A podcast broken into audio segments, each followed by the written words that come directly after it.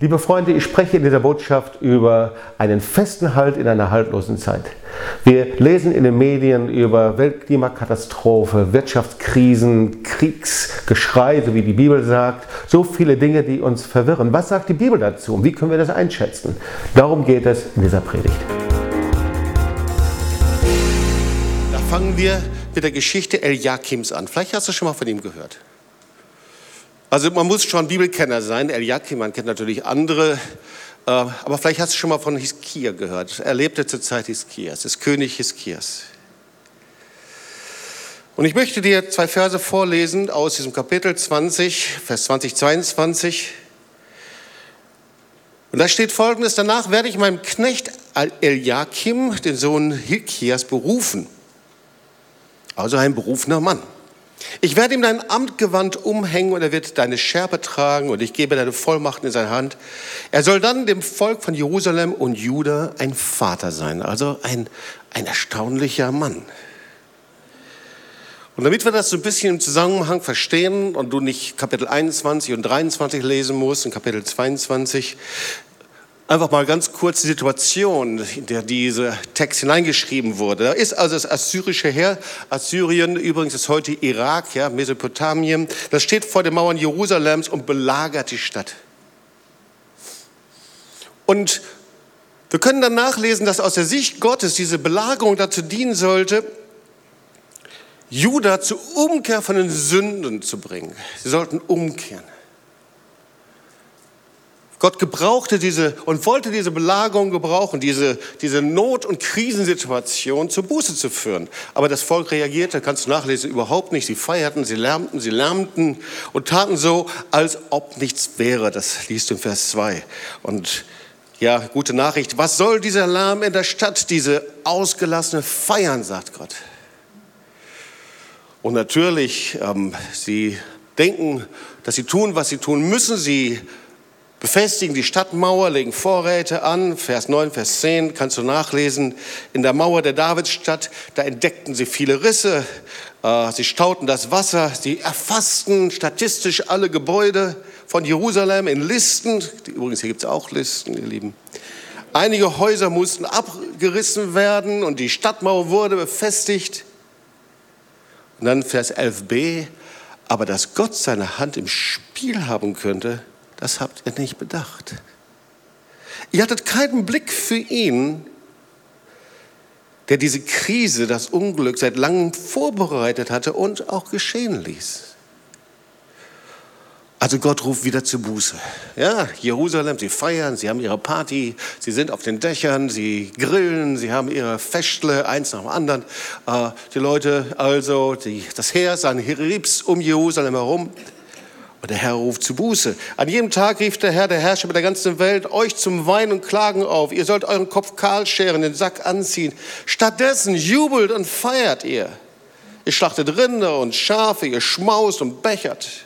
Ein Barbecue nach dem anderen. Lasst uns essen und trinken, sagte der Morgen sind wir tot. Diesen Spruch kennen wir, gell? Aus dem ersten Korinther. Paulus wiederholt das. Also stattdessen sagt er, feiert ihr die Party eures Lebens. Ihr achtet nicht auf die Zeichen Gottes. Ihr lebt so, als ob nichts geschehen würde. So, das ist also die Situation. Und da kommt jetzt das Wort, worüber ich predige, dieses Gerichtswort. Und vorher gibt es also ein Wort an einem Mann, der heißt Schebner. Wenn du das äh, im Kapitel 22 liest, der war der zweite Mann nach dem König Hiskia. Und er lebte genauso im Geist dieser Zeit.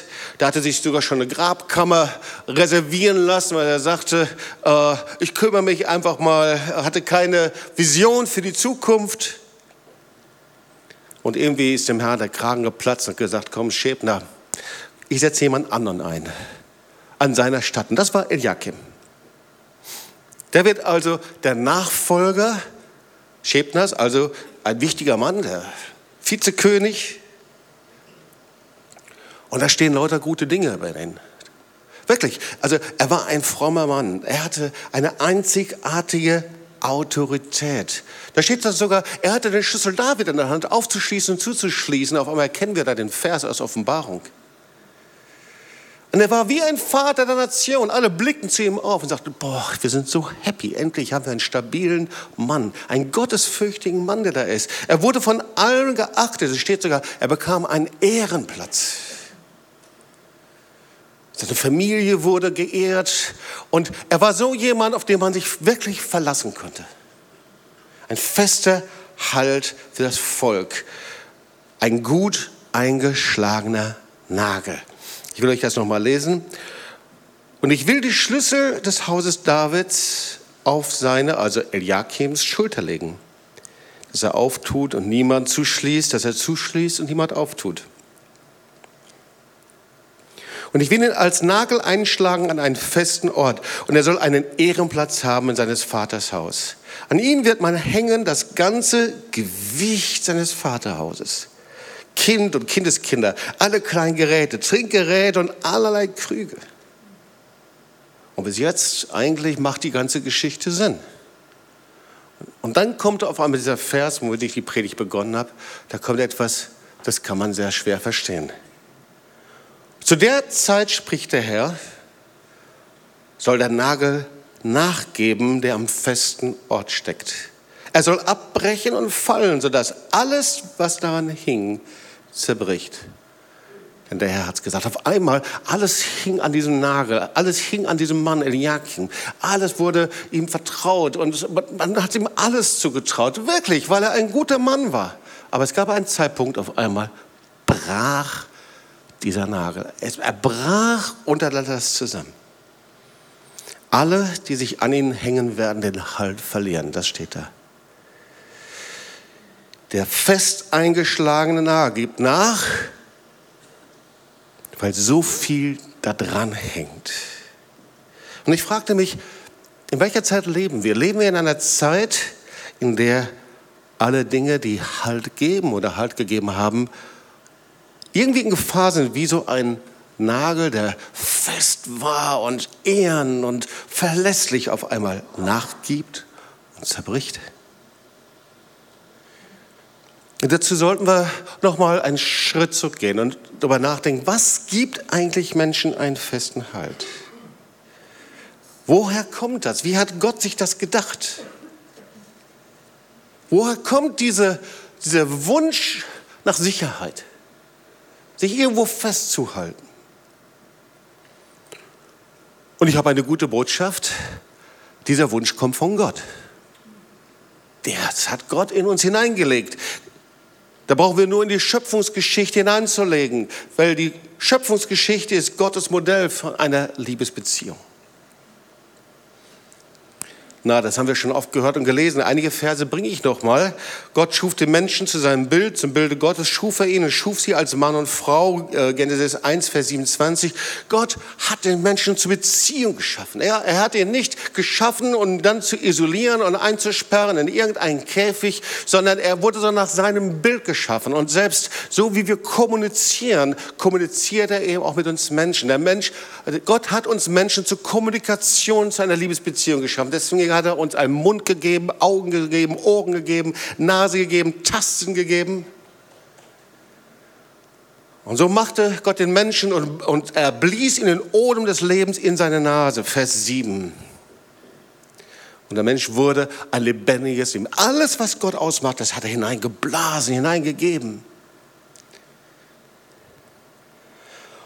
Und noch viel mehr, dann pflanzte er diesen Garten Eden, diesen Ort seiner Gegenwart, seiner Liebe, wie so ein Modell seiner Beziehung. Und er setzte den Menschen hinein, den er gemacht hatte. Und Gott, der Herr, ließ aufwachsen aus der Erde allerlei Bäume, verlockend anzusehen, gut zu essen. Und mitten in diesen Garten, diesen Baum des Lebens, mitten da hinein. Wie so ein Haltepunkt. Gott hat den Menschen darauf angelegt, einen Haltepunkt, eine innere Verankerung, seine Orientierung in Gott, in ihm zu haben.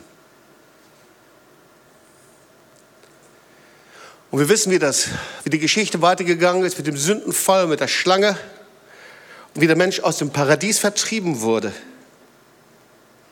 Und das war der Punkt, in dem der Mensch auf einmal mit der Sünde, mit dem Sündenfall in dem der Mensch auf einmal seinen Halt, seine innere Sicherheit, seine Verankerung, seinen Frieden, seinen Shalom, seine Heimat verloren hat. Das war der Punkt, in dem der Mensch auf einer Suche ist und er wusste oft nicht, was er suchen sollte, weil da ist eine Instanz, die nicht befriedigt werden kann von irgendetwas anderem als allein von lebendigen Gott. Ein Hunger, der nur gestillt werden kann als allein vom lebendigen Gott, durch nichts anderes. Da ist ein Durst, etwas, eine Instanz, die Halt und Sicherheit sucht und niemand kann es geben. Das ist so wie ein GPS-Gerät, das der Herr eingebaut hat und es hat keinen Empfang.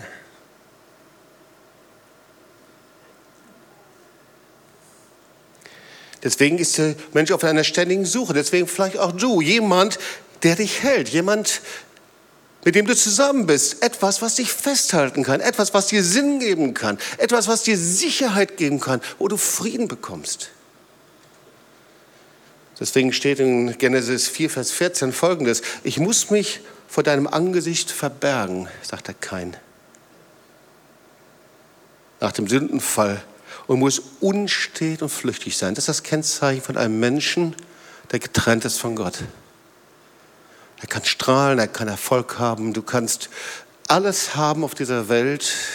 Du kannst versuchen, den Mangel auszufüllen mit allem Möglichen, aber doch ist dieser Unfriede, dieser Unstetsein, dieser Suche nach einer inneren Verankerung, so sagt man das heute, diese Suche anzukommen.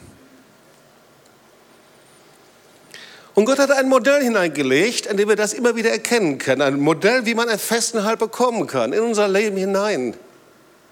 Irgendwie so wie ein Vorschuss in jedem Menschen hinein. Das Kind wird geboren, das Baby wird geboren und bekommt den ersten Atem und füllt die Lungen und fängt an zu schreien. Und dann kommt die Mutter und nimmt das Kind, wenn es einigermaßen gesund ist, in den Arm und zeigt, guck mal, es gibt einen festen Halt für dich. Du bist geborgen. Und wenn es einigermaßen gesund ist, dann kommt der Vater, nimmt das Kind in den Arm und wird getragen. Und das ist das Modell Gottes einer Liebesbeziehung, ist die Beziehung zwischen Vater und Mutter und Kind, unter Mutter und Vater und Kind. Ein Kind, das getragen wird, ein Kind, das geliebt wird, ein Kind, das den Halt findet. Geborgenheit findet. Hier sieht, die ganzen Begriffe findest du genauso. Identität, Familie, angekommen, Frieden. Und deswegen siehst du, dass dieses Bild immer wieder in der Bibel verwendet wird. Römer 8, Vers 39. Denn ich bin gewiss, dass weder Tod noch Leben, weder Engel noch Gewalten, weder Gegenwärtiges, Zukünftiges, weder Hohes noch Tiefes, noch irgendeine andere Kreatur uns scheiden kann von der Liebe Gottes. Und diese Liebe das ist das Zeichen, in seinen Armen gehalten zu werden. Das ist das Modell Gottes. Wie so ein Vorschuss gibt der Herr das in jedes Leben hinein.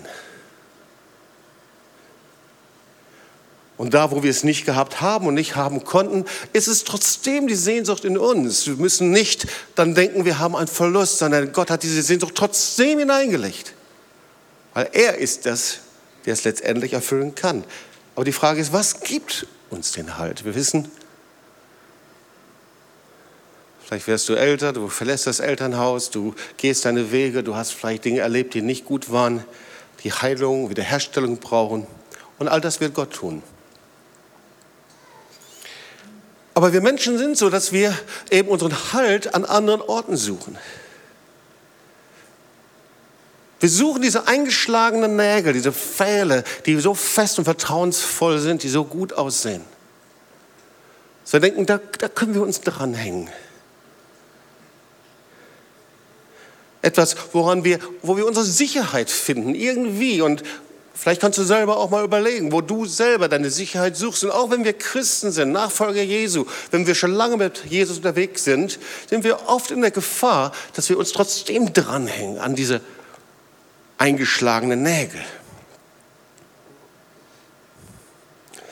Ich weiß, wie ich in den Anfängen meines Christseins noch nicht verstanden habe, wer ich wirklich in Jesus bin. Ich hatte eine sehr starke Familienidentität, die es mir so schwer gemacht hat, dass ich um ein Haar eine falsche Entscheidung gefällt hätte. So meine Herkunft, das war meine eingeschlagene Nagel. Daran habe ich mich festgehalten, da habe ich meine Sicherheit gesucht. Und so ist es bei vielen Menschen, ihre Herkunft, ihre Familie, ihre Erziehung, da woher sie kommen, so wertschätzend wir sind und uns dankbar sind, aber es darf nicht dieser eingeschlagene Lage, wir dürfen uns da nicht dran hängen, aber oft hängen wir da dran.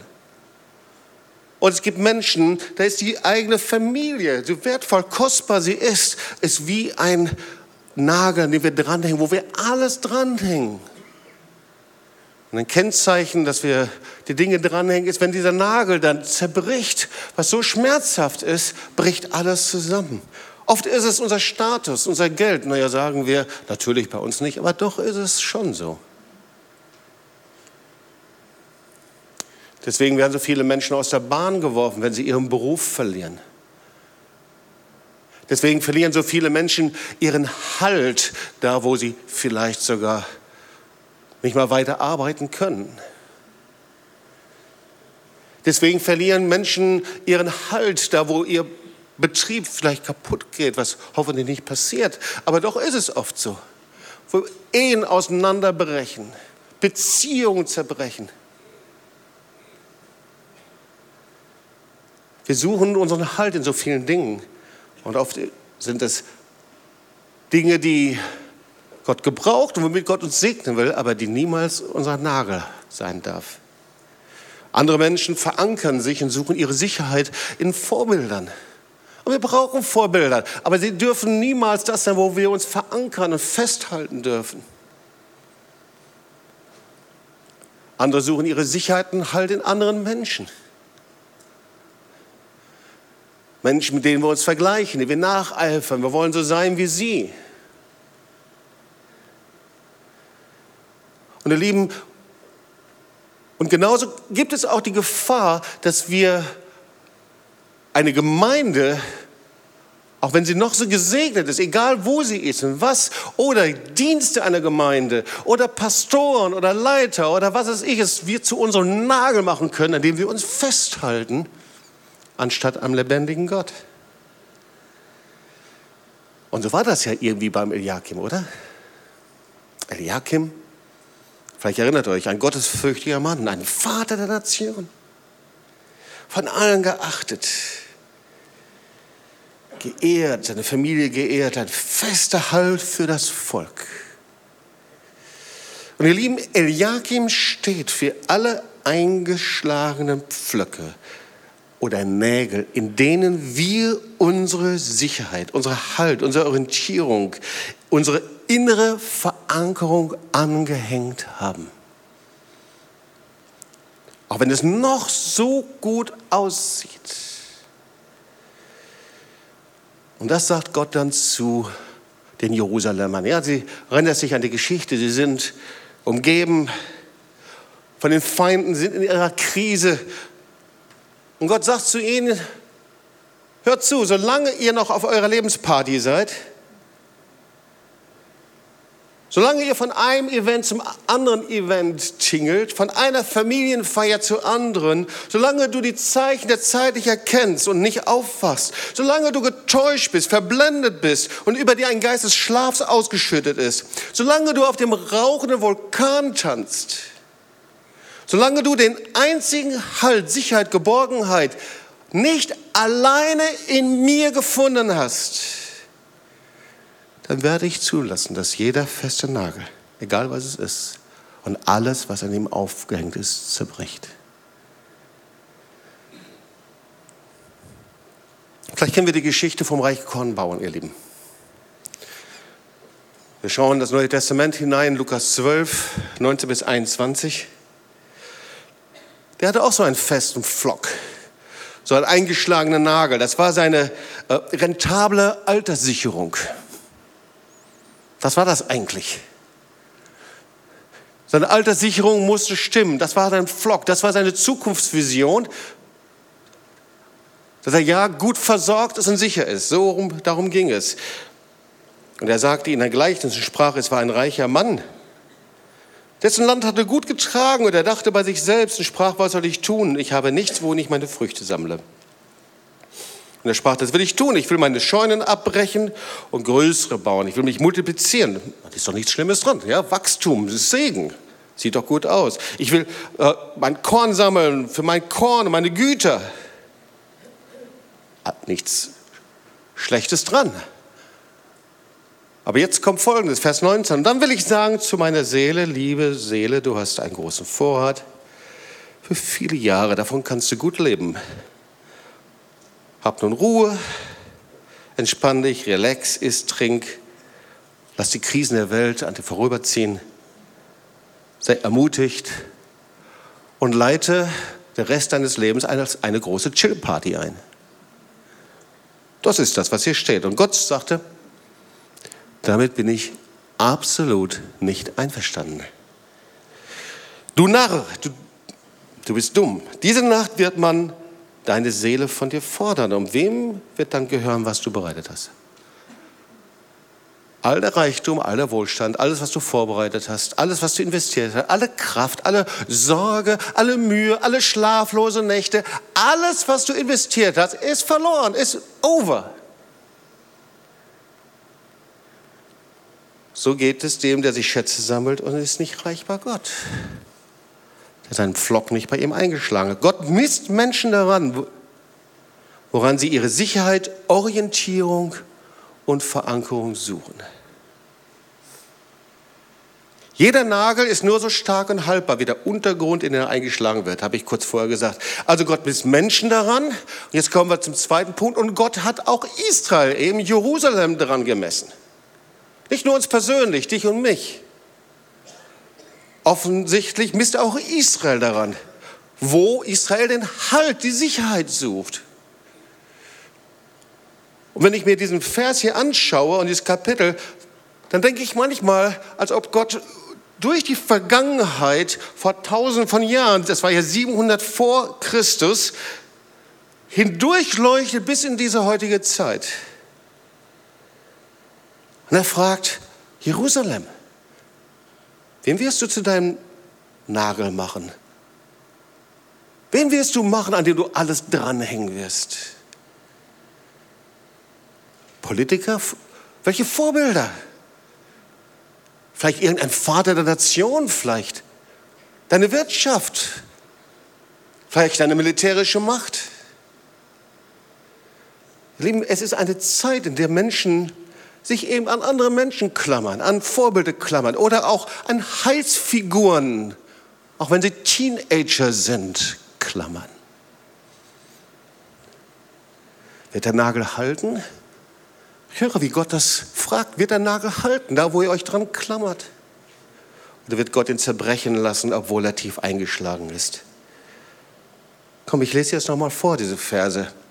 Ich festige seine Macht und er gleicht einem Pflock, der tief in eine Mauer eingeschlagen ist.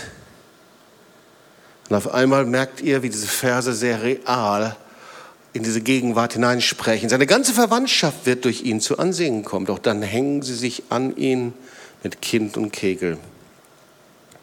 So gleicht er einem Pflock, an dem er das ganze Geschirr eines Haushalts aufhängt. Schüsseln, Becken, Krüge. Eines Tages kann der starke Pflock die Last nicht mehr tragen obwohl er tief eingeschlagen ist. Er bricht ab und fällt zu Boden. Also Gott misst uns persönlich, Gott misst Israel und natürlich, wenn er Israel misst, dann misst er ja jede Nation, weil so wie Gott mit Israel umgeht, geht er ja mit den Nationen um. Also er misst jede Nation darin, Regierung, Gesellschaft, Kirche, Gemeinde. Er misst uns daran, worin wir unsere Sicherheit suchen, worin wir unseren Halt suchen, unsere Orientierung suchen. Und wenn wir uns unsere Nation anschauen, würde ich sagen, bin ich sehr, sehr dankbar. Da ist ein Pflock, der ist tief in die Mauer eingeschlagen. So viele Jahre Frieden nach dem Zweiten Weltkrieg, Stabilität, Stärke, Sicherheit. Ja, natürlich gibt es viele Dinge, die man auch kritisieren kann, aber das muss man doch erstmal sehen. Religionsfreiheit, Meinungsfreiheit. Werte, die geschaffen worden sind.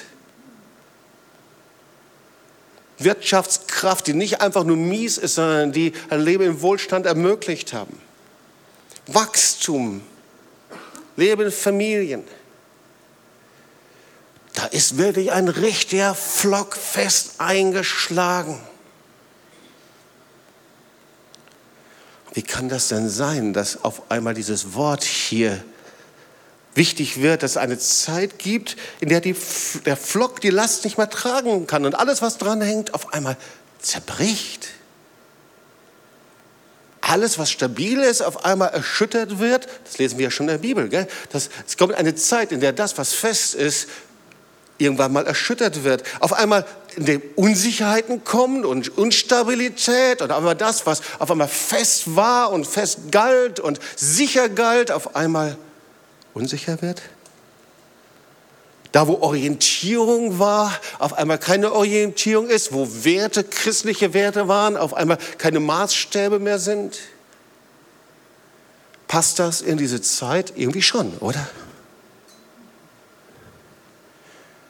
Und ihr Lieben, solche Zeiten, in der der Flock sich aus der Wand löst und zur Erde fällt und alles, was da dran hängt, zur Erde fällt, das ist die Zeit, in der Menschen zur leichten Beute werden von Ideologie und Massensuggestion. Ich habe es zu Beginn gesagt. Das ist die Zeit, in der Gott prüft, woran wir hängen. Ob du und ich, wir unseren Halt, Sicherheit, Orientierung alleine in Gott und in seinem Wort gefunden haben, das ist das, was Gott prüft. Woran hängen wir? Worin hast du deinen Halt? Ich möchte dir ein Wort aus Hebräer vorlesen. Darum sollen wir desto mehr achten auf das Wort, das wir hören, ja, desto mehr achten auf das Wort, das wir hören, damit wir nicht am Ziel vorbeitreiben, sagt das Wort Gottes. Denn wenn das Wort fest war, das durch die Engel gesagt ist und jede Übertretung und jeder Ungehorsam bestraft wurde, wie können wir da meinen, wir könnten davon kommen, wenn wir die Botschaft von unserer Rettung gegenüber gleichgültig bleiben, die durch Jesus, den Herrn, selbst verkündigt wurde? Ihr Lieben, ein Vers, da kannst du lange darüber predigen. Ich will nur eine Sache herausnehmen. Das Wort Gottes sagt, der einzige feste Nagel, der gilt, das ist mein Wort. 2. Petrus 1, Vers 19. Umso fester haben wir das prophetische Wort. Und ihr tut gut daran, dass ihr darauf achtet als auf ein Licht, das erscheint an einem dunklen Ort, bis der Tag anbricht und der Morgenstern aufgeht in euren Herzen. Es gibt nur einen festen Nagel, ihr Lieben einen festen Nagel, in den du und ich, in dem wir, in dem jeder von uns, in dem du deine ganze Existenz hängen kannst. Und das ist das prophetische Wort des lebendigen Gottes. Gott hält die Welt mit seinem Wort. 2. Samuel 22, Vers 19. Der Herr ward mein Halt. Der Herr wurde mein Halt. Die einzige Sicherheit und Kraft ist sein Wort, sein prophetisches Wort, seine Botschaft, das, was Gott sagt. Aber deswegen, ihr Lieben, müssen wir sein Wort hören können, oder? Weil er ist ja voller Liebe, voller Güte, voller Erbarmen. Er ist ein Vater, der spricht und redet. Das geht nur, wenn du hineingeboren bist in sein Reich. Ich möchte zum Schluss der Predigt dem Beispiel erzählen, dass ich auch in unserer Afterwork-Party, Afterwork-Lounge, genau, Lounge, Afterwork-Party Lounge erzählt habe. Ab 40, also wenn du über 40 bist, darfst du kommen, unter 40 musst dir schlaue Wege überlegen zu kommen. Aber meine Urlaubslektüre war mein einer meiner ersten christlichen Bücher, ihr habt es vielleicht auch schon gelesen, von Demos Schakarian, Die glücklichsten Menschen auf Erden. Das ist der Gründer von den, äh, wie heißen sie, IVCG, glaube ich, Geschäftsleuten des vollen Evangeliums. Aber was mich bewegt hat, war so seine Geschichte. Kannst du nachlesen, kannst du auch in Clips sehen, aber die Geschichte, seine Familie, sein, Er ist Armenier und seine Familie hat den Genozid der Armenier überlebt. Und zwar folgendermaßen. Sein Großvater war wohl schon Christ, aber er war nicht getauft im Heiligen Geist. Und was passiert in dem Dorf, in dem sie in Armenien lebten, das war, dass ab und zu eben russische Siedler, die erfüllt waren im Heiligen Geist, die erweckt waren durch die Kraft des Geistes, eben in ihr Dorf hineinkamen. Und sein Großvater freute sich und er schlachtete ein Rind. Und das größte Rind, das er hatte, das hatte dummerweise ein blindes Auge. Und er wusste, okay, das Wort Gottes sagt, dass man Gott nur ein vollkommenes Opfer geben kann. Und mit blindem Auge ist ein unvollkommenes, das wollte er nicht, aber er tat es trotzdem und um das zu verstecken, hat er dem Rind den Kopf abgeschnitten und in den Sack getan und in der Stolde versteckt. Und dann kam also diese russische geisterfüllte Truppe, die erfüllt war im Heiligen Geist und sie taten das dann so über, wenn sie dann essen wollten. Und da war also dieses Rind, das war also jetzt schon geschmurgelt und geschmort und was weiß ich alles. Und sie waren gewohnt, den Heiligen Geist einzuladen und äh, in Sprachen zu singen. Und erst wenn der Heilige Geist kam, dann fingen sie an zu essen. Und so fingen sie also an, den Heiligen Geist anzubeten und, und beteten und sprachen in Zungen und prophezeien. Ja, da ist doch Luft da oben, gell? Und da war der Leiter, ich weiß nicht, ob das der Patriarch war, auf jeden Fall der Leiter dieser Gruppe, der Heilige Geist kam, der, der rief Stopp. Und dann lief er geradewegs in die Scheune, holte diesen äh, äh, Sack mit dem Kopf, mit dem blinden Auge von einem Rind und hielt das Rind mit dem blinden Auge hoch. Und der Großvater zu Tode erschrocken. Und er wusste, der kann das gar nicht wissen, weil als ich diesen Kopf abgeschnitten habe, versteckt habe, da waren die alle noch unterwegs. Das heißt, es war ein klares prophetisches Reden. Und der Großvater, der tat Buße, bekehrte sich richtig, wurde erfüllt im Heiligen Geist. Und einige Zeit später gab es wieder ein prophetisches Wort. Das prophetische Wort, das hieß so, verlasst schnell dieses Dorf sonst werdet ihr nicht überleben. Und weil der Großvater das gelernt hatte, das Wort Gottes zu hören, und weil er diesen, diesen Nagel eingeschlagen hatte im Wort Gottes und das hörte, entschied er sich, gehorsam zu sein. Hätte er vorher nie getan. Und er nahm seine ganze Familie und dieses prophetische Wort, das war, dass er nicht nur geht jetzt irgendwo in den nächsten Ort, sondern äh, dieser Prophet, der hatte eine Karte, obwohl er nie da gewesen ist und von Amerika und einen speziellen Ort sagt, geht nach Los Angeles. Dann packte seine Familie ein und einige andere armenische Familien auch und sie schifften dann ein nach Amerika und gingen von dort aus nach einiger Zeit nach Los Angeles. Kurz danach begann der Genozid. Und die Familien, die nicht gehorsam waren, die nicht gelernt hatten, auf das prophetische Wort zu hören, kamen um und starben. Jetzt waren sie in Los Angeles und sie kamen zusammen, beteten den Herrn an, der Heilige Geist kam auf sie und sie hatten Hunger und Durst und sagten, gibt es hier noch mehr? Und sie gingen durch eine Straße und die Straße hieß Azusa Street. Und da startete gerade die Erweckung, der Azusa Street Erweckung, der Pfingstbewegung. Und sie wurden ein Teil dieser Erweckung. Gott fing an, jedes Wort zu erfüllen. Jedes Wort an Verheißung, jedes Wort, er machte, gab ihr einen großen Betrieb, aber noch viel mehr,